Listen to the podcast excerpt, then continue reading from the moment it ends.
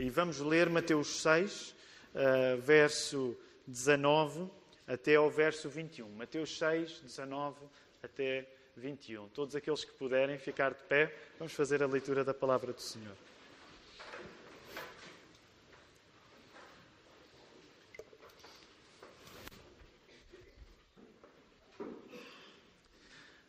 É Jesus que está a dizer estas palavras. Diz assim: Não acumuleis para vós outros tesouros sobre a terra, onde a traça e a ferrugem corroem, e onde ladrões cavam e roubam. Mas ajuntai para vós outros tesouros no céu, onde a traça nem a ferrugem corrói, e onde ladrões não escavam nem roubam. Porque onde está o teu tesouro, aí estará também o teu coração.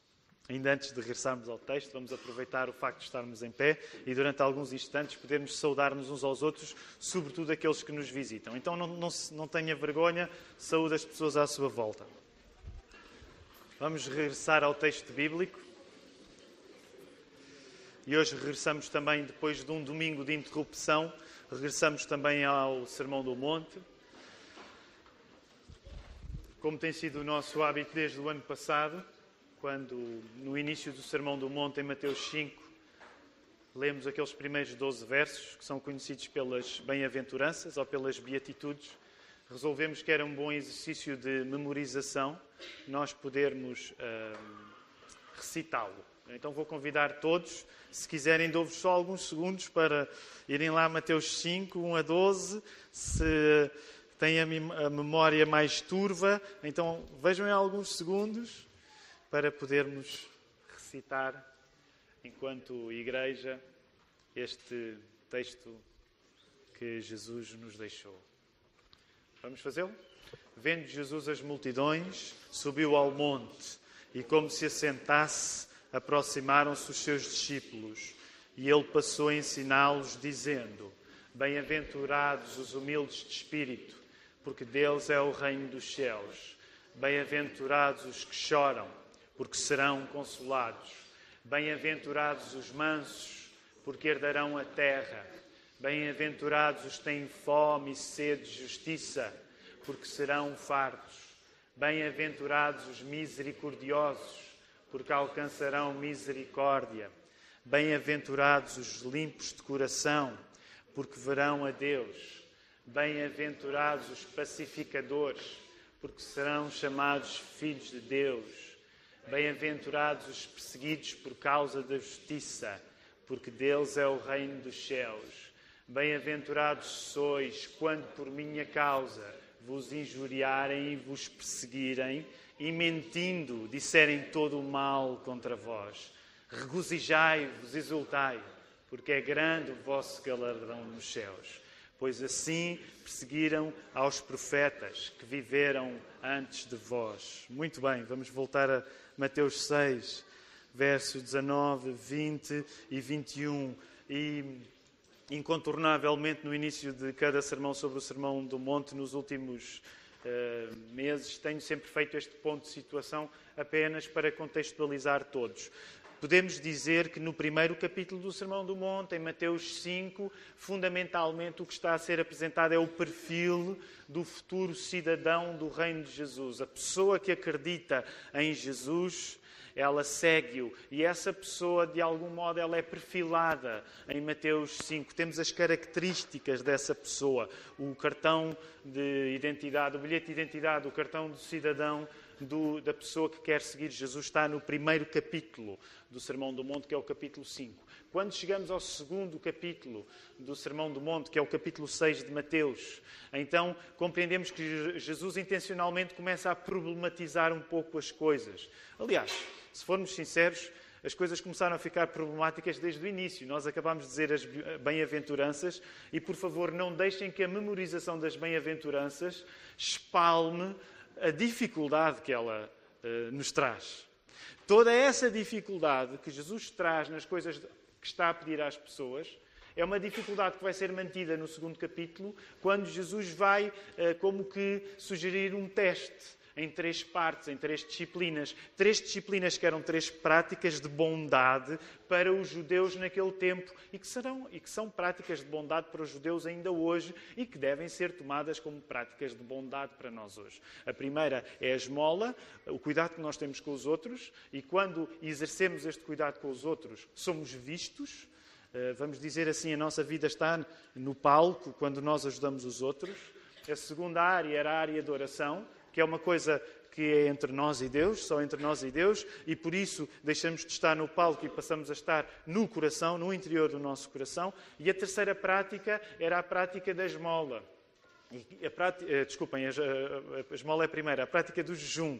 A terceira prática do jejum enfatiza a relação connosco próprios, porque, como Jesus estava a ensinar, o jejum devia ser uma coisa que nós devíamos fazer uh, sozinhos. Aliás, como ele esteve sempre a sugerir em relação também às outras práticas, que o lugar onde o nosso cuidado com os outros, através da esmola, o lugar onde o nosso cuidado com Deus, através da oração, e o lugar onde o nosso cuidado connosco próprios, através do jejum, o lugar onde tudo isso vai ser avaliado é sempre o coração.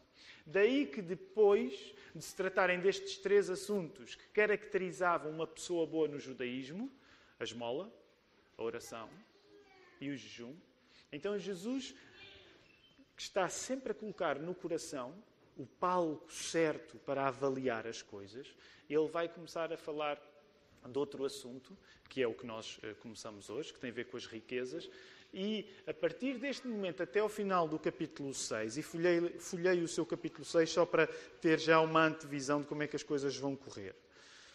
Até ao final do capítulo 6, nós vamos ser testados numa coisa que, no fundo, percorre as três disciplinas anteriores da esmola, da oração e do jejum, que é o nosso contentamento.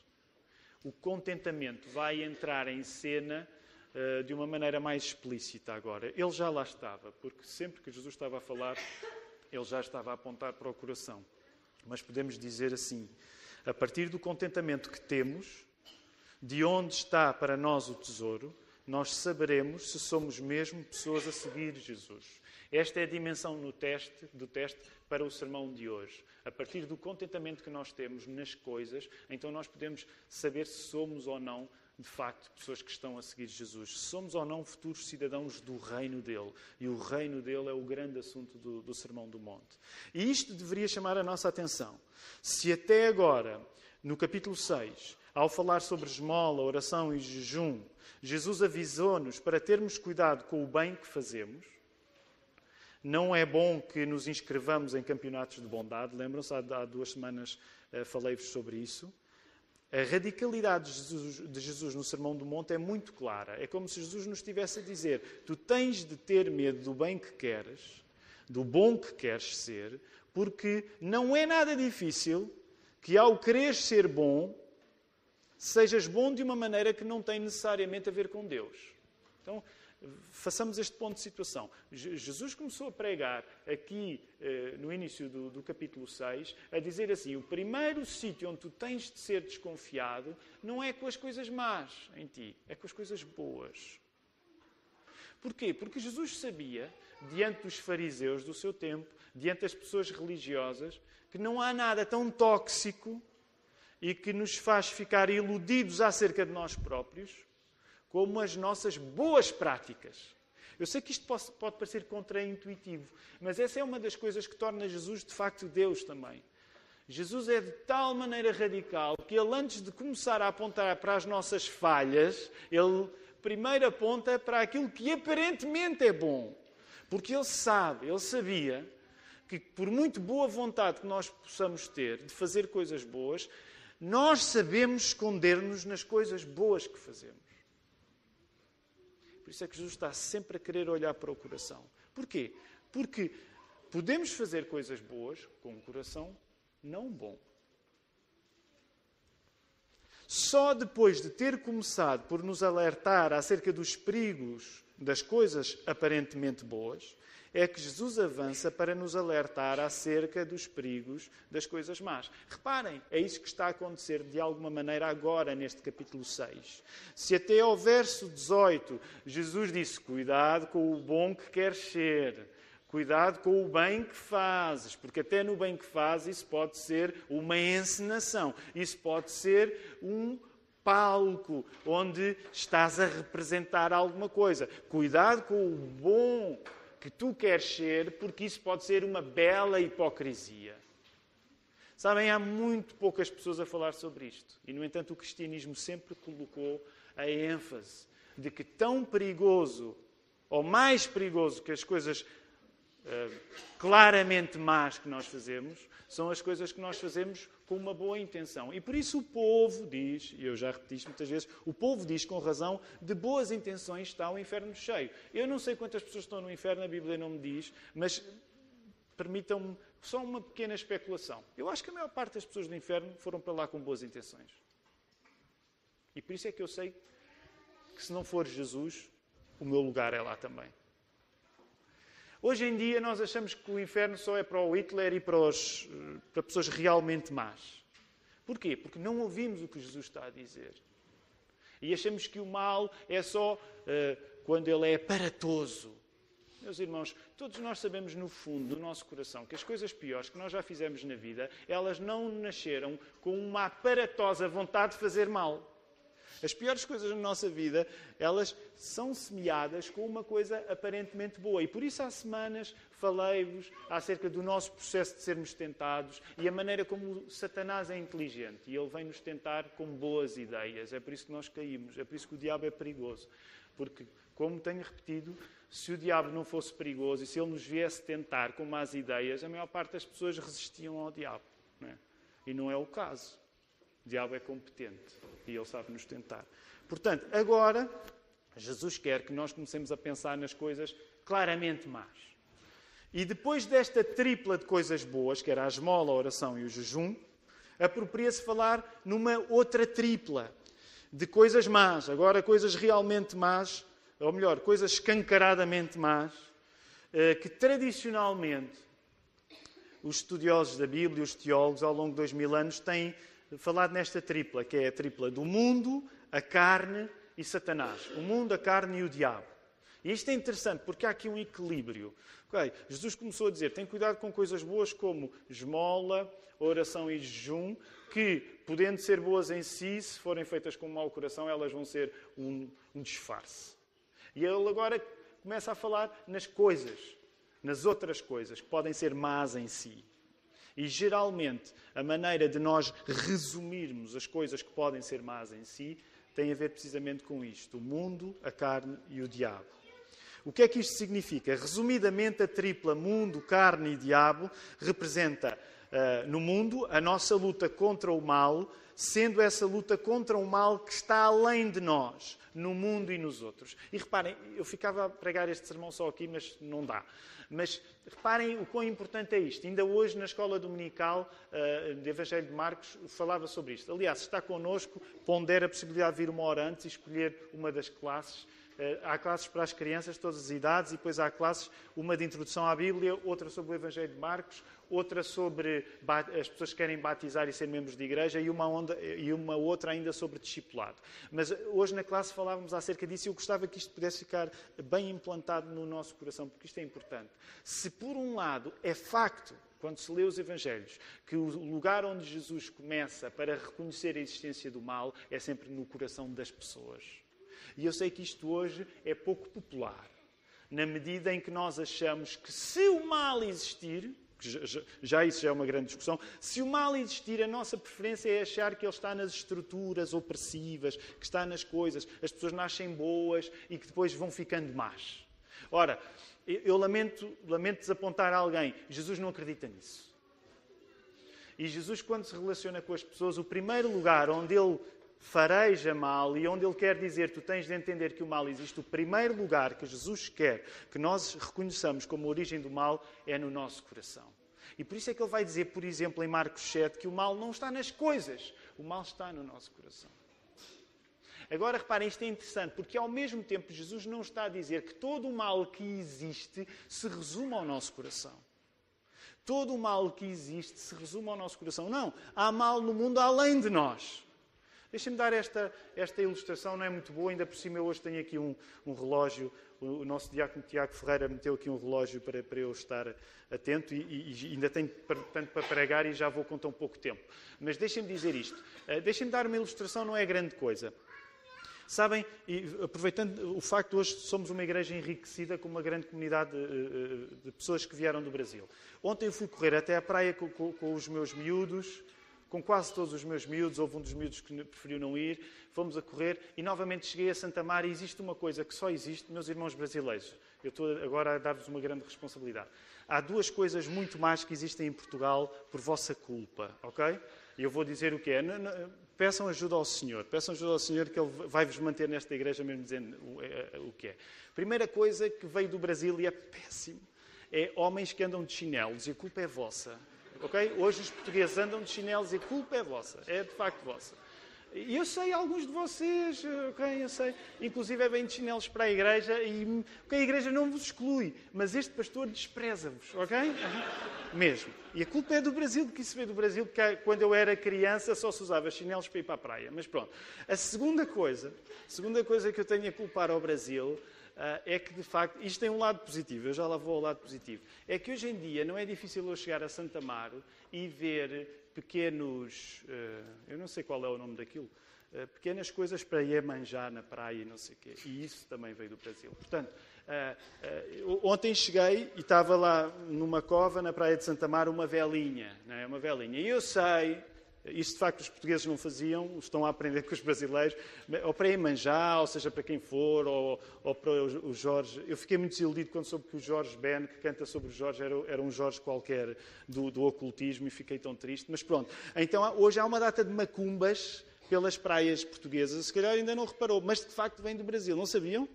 Não sabiam, claro, porque ainda não fazem macumbas, não é? E não vão fazer. Uh, mas acontece, vocês que não vivem perto da praia não sabem, mas hoje em dia nas praias há com frequência este tipo de, de coisas. Agora deixem-me dizer, onde é que eu estou a querer chegar com isto? Há uma tendência que os portugueses podem ter, e aqui é a minha opinião, não têm de concordar comigo, mas há uma tendência que os portugueses podem ter, tipicamente europeia e cínica, que é achar ah, estas macumbas, isto é mesmo, isto é de povos muito ingênuos. Isto é de povos muito ingênuos que acreditam nestas superstições. E eu quero dizer-vos uma coisa: eu acho que há muita superstição. Mas uma das coisas que eu sei, e eu estou a generalizar, que os irmãos brasileiros sabem melhor que os portugueses, é que existem forças demoníacas e que nós nos podemos meter em trânsito com elas. E por muito que isto escandalize a inteligência europeia, o facto de hoje haver pequenos altares nas praias às forças da natureza, lembra-nos de uma coisa: o mal existe além de ti e tu não deves ser ingênuo. Tu não deves ser ingênuo em relação a isso. Nesse aspecto, a influência brasileira vem nos dizer: não sejas ingênuo. Porquê? Porque o próprio apóstolo Paulo explicava isso na questão das carnes, quando ele falava em liberdade, mas dizia: atenção, estas carnes andam em trânsitos de demónios. E eu sei que os europeus gostam sempre de achar que são muito, que, como têm uma cultura mais antiga, que já não acreditam nessas coisas todas. Mas deixa-me dizer: o mal existe dentro do teu coração, mas ele existe fora também. E Satanás tem poder e os demónios têm poder. E estas macumbas todas, que agora começam a aparecer na nossa vida, pelo menos devem ter este efeito de nos lembrar. Se tu julgas que o mal no mundo se resume ao teu coração, tu és bastante ingênuo. Tu és bastante ingênuo. E tu nem sequer és realista. Porque tu julgas que todo o talento para fazer mal se limita à tua capacidade. E deixa-me dizer, não, não se limita. Se tu te entregares na tua vida por ignorância que seja, por boa vontade que seja, mas tu te entregares na tua vida a um desejo, por exemplo, de controlar a natureza, acredita, tu podes te meter em negócios terríveis que têm a ver com Satanás e os seus demónios.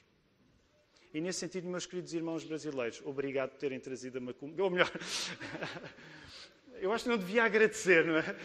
Não devia agradecer que tivessem trazido a macumba para as praias portuguesas, mas vocês percebem onde é que eu quero chegar. Ok, já, já tenho demasiado pouco tempo para terminar este sermão, mas achei que esta ilustração podia ser, ser útil. A vida de um cristão sem consciência do desafio espiritual desta tripla, mundo, carne Satanás, vai ser indefesa. Se primeiro nós temos de lutar contra o mal que pode sair dos nossos bons comportamentos, depois temos de lutar contra o mal que se traduz em maus comportamentos mesmo. E não temos agora como entrar em detalhe nas interpretações em relação à palavra mundo, mas gostava só de dar uma nota.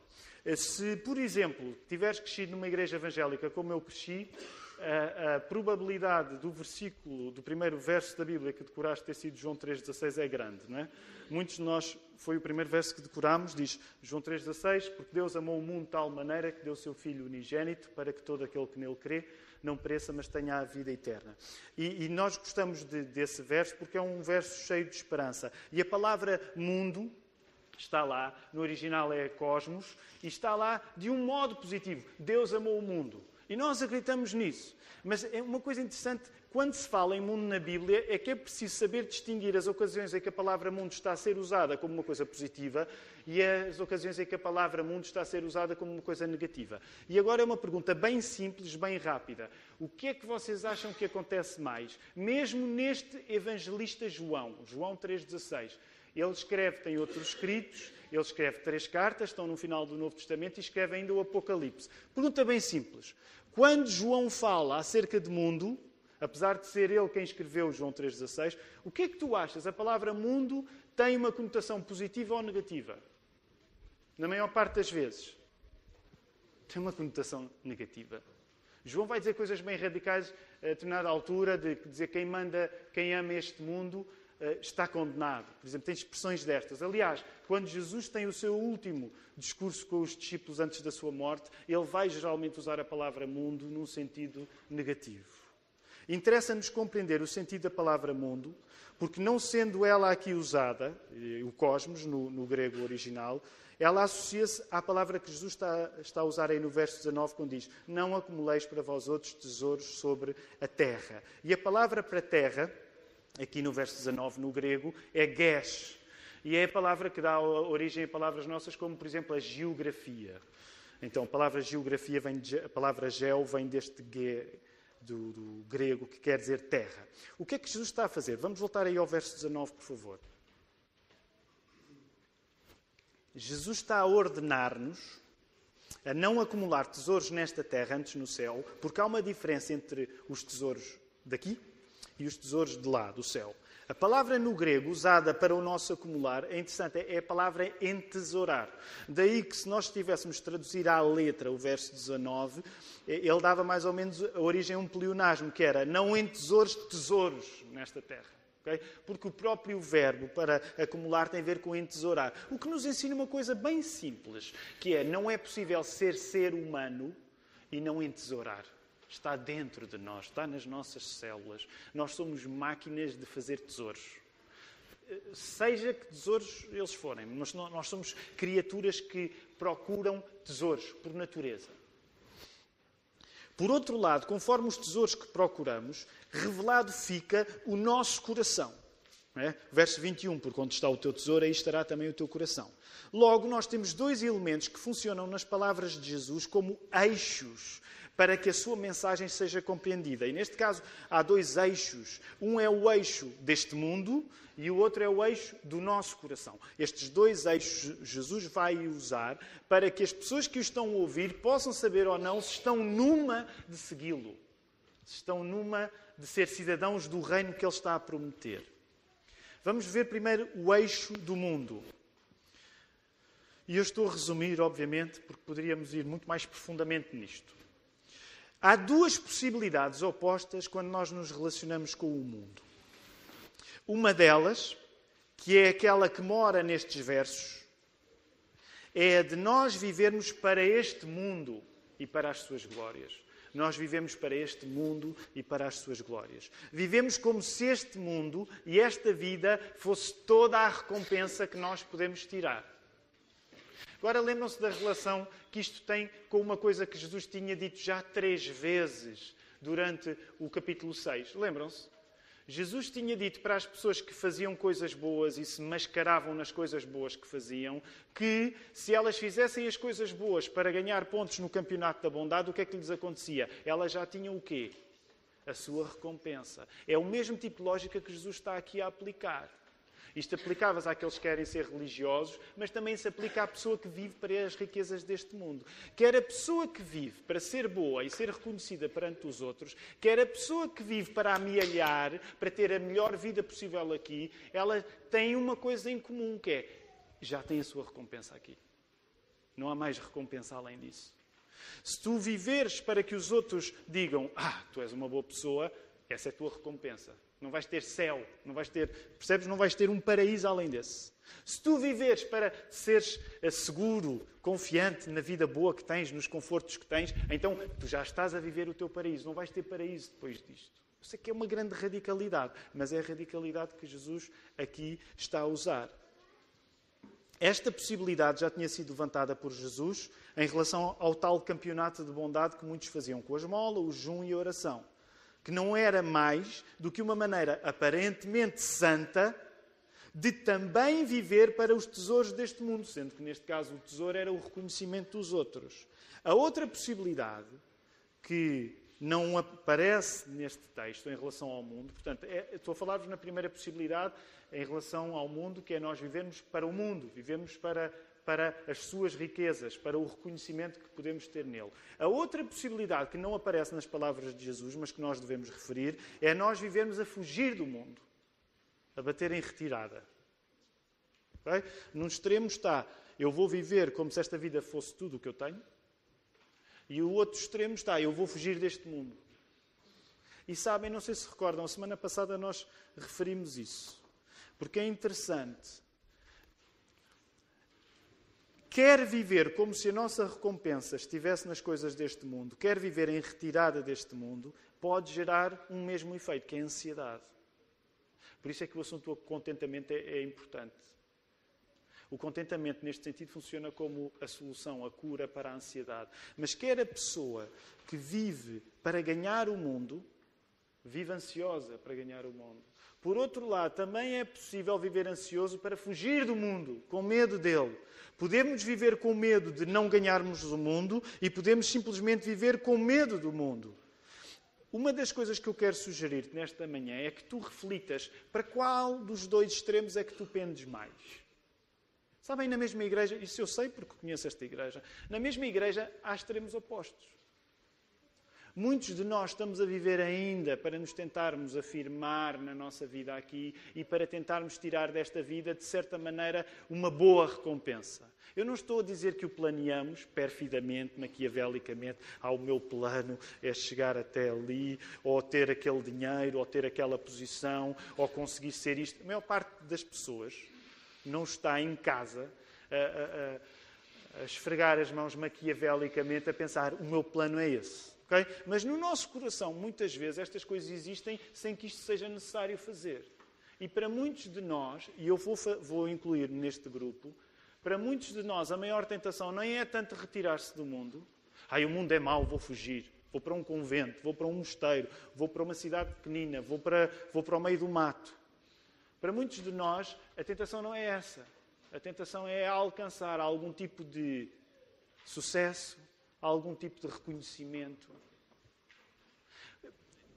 Eu não posso dizer isto com certeza porque não andei a fazer estatísticas, mas eu diria que provavelmente a maioria de nós é mais seduzida pela tentação de usar esta vida como o alcance do seu tesouro. E eu não estou a dizer que não acreditamos em Deus e que não acreditamos no céu e que não olhamos para Deus como a nossa recompensa, mas na verdade, muitas vezes o nosso coração está inclinado para conseguirmos fazer dos nossos sonhos aqui aquilo que é de facto o leme da nossa vida. Agora reparem, isso não significa que Jesus está a dizer que a solução é, é fugir do mundo. Até porque, como ele vai dizer aos discípulos, eu peço por eles que não os tires do mundo não é? Mas que os faças, lembram-se? Mas que os livres do mal. Jesus, quando deixa os discípulos, ainda antes da sua morte, ele diz: Eu não quero que tu os tires do mundo. Ele está a orar ao Pai a favor dos seus discípulos, é chamada oração sacerdotal em João 17. Não é que tires os cristãos do mundo, mas que os livres do mal. E a verdade é que Jesus não está a dizer que um cristão tem de sair do mundo. E eu sei que agora não posso fazer justiça a uma questão historicamente complexa, mas essa também é a razão pela qual os evangélicos não têm uma prática de mosteiros nem de conventos. Com toda a admiração que nós possamos ter e respeito por parte do catolicismo e do cristianismo ortodoxo oriental, mas nós de facto não temos uma tradição de saída do mundo porque nos parece contraditório em relação ao que Jesus está a dizer. Jesus nunca elogiou as pessoas que saíam do mundo nesse sentido. E lembrem-se, a semana passada rasámos de leve. Há uma igreja no Novo Testamento que caiu neste risco. Lembram-se? Qual é que era? Semana passada fizemos uma digressão muito rápida. Em Tessalónica, de certa maneira, a igreja de Tessalónica estava a querer sair do mundo porque estava tão convicta que Jesus ia regressar que nem sequer valia a pena continuar com os empregos que tinham. Portanto, isto para dizer que os cristãos, desde que há cristianismo, que se sente a atração por estes dois polos opostos. Ou sermos materialistas, queremos eh, consolidar os nossos projetos nesta vida, ou queremos fugir desta vida. E deixem-me dizer, é possível vivermos em grande ansiedade nos dois polos. Até é possível uma outra coisa. Há muitas depressões e muitos esgotamentos que às vezes acontecem por alguém que estava ansioso para atingir alguma coisa e ou atingiu ou não atingiu, mas nesse processo passou a perder o gosto pelos seus objetivos e passa a ser uma pessoa a querer fugir do mundo. Alguns de vocês têm isto na vossa experiência. Portanto, na mesma experiência, conhecerem o sabor dos dois extremos. Ou viveram durante muito tempo para atingir um objetivo e depois alguma coisa quebrou dentro de vocês que de repente vocês perderam vontade para tudo. Okay? É possível a mesma vida experimentar estes dois extremos. As palavras que na Bíblia são mais contundentes em relação à riqueza, e agora gostava brevemente de falar sobre a questão da riqueza, serão provavelmente as que Jesus diz no episódio do seu encontro com o jovem rico. Lembram-se? Jesus vai usar uma expressão que se tornou uh, conhecida, que é a expressão de é mais fácil passar um camelo. Digam lá, vocês conhecem. Pelo buraco da agulha do que um rico entrar no reino dos céus. Depois há muitas discussões para perceber qual é o contexto. Há quem diga: olha, atenção, o buraco da agulha era uma das entradas na muralha em Jerusalém, que era assim apertadinha, mas um camelo assim empurrado ele conseguia entrar. Ah, há discussões acerca disto. De qualquer modo, também para alívio de todos, alívio todos. Nós não temos muitos ricos na, na, na, nossa igreja, somos uma igreja classe média. Portanto, se eu estivesse a falar assim para uma igreja uh, de elite financeira, se calhar uh, podia dizer para alívio. Nós não somos propriamente ricos. Também nada nos falta, a verdade é essa. Aliás, permitam-me sempre um à parte dizer isto. Quando nós fazemos a comparação com aquilo que nós temos em relação à história do mundo, acreditem, nós somos ricos. Se tu quiseres ser justo com a história do mundo, Tu, mesmo sendo classe média portuguesa, que não é um país rico, não é conhecido pelas suas, pela sua grande economia, mas se tu te quiseres comparar com a história do mundo, tu és rico. És muito rico. Não te falta rigorosamente nada. Ok, mas vamos voltar ainda à questão das riquezas. Porque pode pensar, é pá, se Jesus disse aquilo, então uh, não é possível ser rico e ser cristão. Uh, vão lá rapidamente, se puderem. Agora temos de entrar em corrida, ainda temos a ceia do Senhor para tomar. O tempo aqui já, já terminou. Primeira carta que Paulo escreve a Timóteo 6, capítulo 6, versos 17 a 19. Primeira carta de Paulo a Timóteo 6, 17 a 19. Diz assim: Portanto, Paulo, pastor, apóstolo, está a falar para outro pastor, que neste caso é Timóteo. Portanto, um pastor mais experiente a falar para um pastor menos experiente. Ele está a dar-lhe vários conselhos e dá-lhe este: Timóteo, exorta aos ricos do presente século que não sejam orgulhosos, nem depositem a sua esperança na instabilidade da riqueza, mas em Deus, que tudo nos proporciona ricamente para o nosso aprazimento que pratiquem o bem, sejam ricos de boas obras, generosos em dar e prontos a repartir, que acumulem para si mesmo tesouros, sólido fundamento para o futuro, a fim de se apoderarem da verdadeira vida. Já viram? Paulo estava a reconhecer que é possível ser cristão e ser rico. É possível não ter tesouro neste mundo e mesmo assim viver com riquezas. De facto é. De facto é. É difícil É improvável, mas é possível. Portanto, a história está cheia de pessoas que foram cristãs e que eram ricas. Mas o risco é grande, não é? Por isso é que o apóstolo Paulo está a dizer: avisa-os. Jesus não critica tanto a riqueza em si, mas mais em fazermos deste mundo a nossa riqueza. Novamente, o problema não está tanto nas coisas em si, na quantidade de dinheiro que nós temos, mas está no nosso coração. Sabem, há pessoas que são pobres e que vivem no coração a cair na pior tentação que um rico pode cair. Há pessoas que são pobres e são avarentas. O que significa que tu podes ser pobre e viver com o pior vício de um rico, que é seres avarento. Agora, deixem-me dizer isto com calma, até porque já marcámos a data da nossa Assembleia e os irmãos que são membros de igreja vão ver as contas e tudo isso. Deus tem sido uh, abençoador para esta comunidade, mas também eu quero começar por eh, como sabem, o sermão não foi escolhido por causa disso, mas eu também quero começar por partilhar convosco algo que é também um desafio para mim. Entre o risco de sermos generosos demais e o risco de sermos avarentos, qual é que acham que é aquele em que nós mais caímos na Igreja da Lapa? Não respondam. Mas entre o risco de sermos demasiado generosos, a um ponto em que o pastor vai ter de. Oh irmão, não dê tanto, por favor, não dê tanto, que nós já não sabemos o que é que havemos de fazer. Ou o risco de. Ah, não, sei se, não sei se é melhor a altura. Eu sei que eu estou intencionalmente a, a caricaturar, ok? Mas porque o que me parece que está nas palavras de Jesus é uma visão tão radical em relação às nossas propriedades que não julgues que este é um problema dos ricos. Este é um problema de todos. Tu não precisas de ser rico para seres tentado a viver para as tuas riquezas. Jesus não quer que os seus discípulos não tenham um critério mínimo de nem sequer entenderem as qualidades existentes em tesouros deste mundo. Jesus não quer que os seus discípulos sejam desinteressados das riquezas, mas Jesus quer que os seus discípulos sejam interessados nas riquezas que realmente são ricas que são aquelas que continuam valiosas no céu.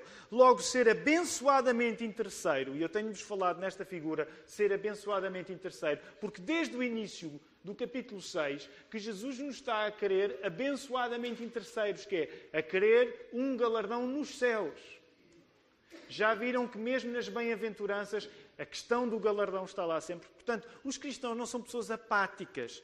Eh, se vão comer a um bom restaurante dizem, ah, isto para mim é a mesma coisa que comer na cantina. Isso é um disparate. O cristão sabe a diferença entre qualidade e a ausência dela. O cristão sabe a diferença que é o privilégio da fartura e, não haver fartura. Jesus não está a dizer, Jesus não é budista, Jesus não é zen, a dizer assim, a verdadeira riqueza está dentro de ti. Não, Jesus não está a dizer nada disso. Jesus está, de certa maneira, a dizer: é bom que tu compreendas o que é que é ser rico. Mas é bom que tu compreendas que as riquezas que estão em causa na vida de um rico são insignificantes quando eu te estou a falar nas riquezas que vão continuar no céu. Portanto, nesse sentido cristão, deixa-me dizer, é, é a teologia da prosperidade que eu consigo falar. Há uma boa teologia da prosperidade, que é sabermos que as coisas realmente prósperas são aquelas que vão durar no céu. E nesse sentido, todos temos de pregar a teologia da, da boa prosperidade, que não se limita às coisas boas deste mundo.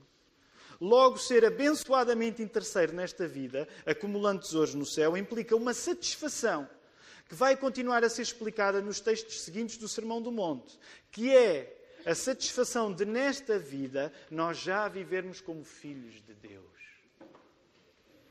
Nenhuma outra satisfação se pode comparar. Não há nenhuma riqueza que se compare com a certeza de nós sermos filhos de Deus. A nossa atitude em relação ao mundo não pode ser a partir do que nós temos, mas tem de ser a partir daquilo que nós somos. E o que Jesus estava a querer explicar, ele mais, ele mais ao fundo ele vai explicar mais. A maior satisfação para nós é nós podermos chamar Deus de Pai, porque Ele cuida de nós. Porque basta ao seu dia o seu próprio mal. Porque mais à frente no capítulo uh, 7, se vós que sois maus sabeis dar boas dádivas aos vossos filhos, quanto mais vosso Pai Celeste vos dará aquilo que vocês precisam. Quero terminar. É esta identidade de sermos filhos de Deus ela só nos pode ser estendida através do exemplo do seu próprio Filho, Jesus, que morreu e ressuscitou pelos nossos pecados. A questão não é aquilo que o Pai me dá ou não nesta vida. A questão é ter Pai. A questão não é aquilo que o Pai me dá. A questão é, é o Pai que existe para mim. A tua vida aponta mais para aquilo que recebes ou não do teu Pai, ou aponta simplesmente para a satisfação que tu tens no facto de teres um Pai Celeste. A diferença entre uma coisa e outra, parecendo subtil, é enorme. A primeira hipótese de tu viveres preocupado com aquilo que o Pai te dá, leva-te a uma vida que eventualmente vai ser corroída pela traça e pela ferrugem. Se tu viveres concentrado naquilo que recebes do Pai, acredita, as melhores coisas que tu, que tu estás a amealhar, elas vão ser comidas pela traça e elas vão ser corroídas pela ferrugem. Mas a outra hipótese, que é tu viveres concentrado no facto de teres pai, no facto de tu poderes tratar Deus como pai, aponta-te para uma vida eterna. Porquê? Porque essa riqueza não vai terminar aqui quando tu morreres. Eu não desejo que tu vivas uma existência miserável ao ponto de te satisfazeres com as tuas riquezas. Jesus está a virar as coisas ao contrário e está a dizer: se vocês vivem satisfeitos aqui, vocês podem ter tudo, mas é uma vida miserável. Se tu vives satisfeito nesta vida, por muito que tu possas ter, é uma vida miserável. E é tão triste, porque temos de reconhecer, todos, quantos de nós somos tantos que caímos nesta tentação vez após vez. De quando olhamos para a nossa vida, nos concentramos mais naquilo que recebemos do nosso Pai e nos esquecemos que a verdadeira riqueza é podermos ter Deus como nosso Pai. Que Ele nos ajude.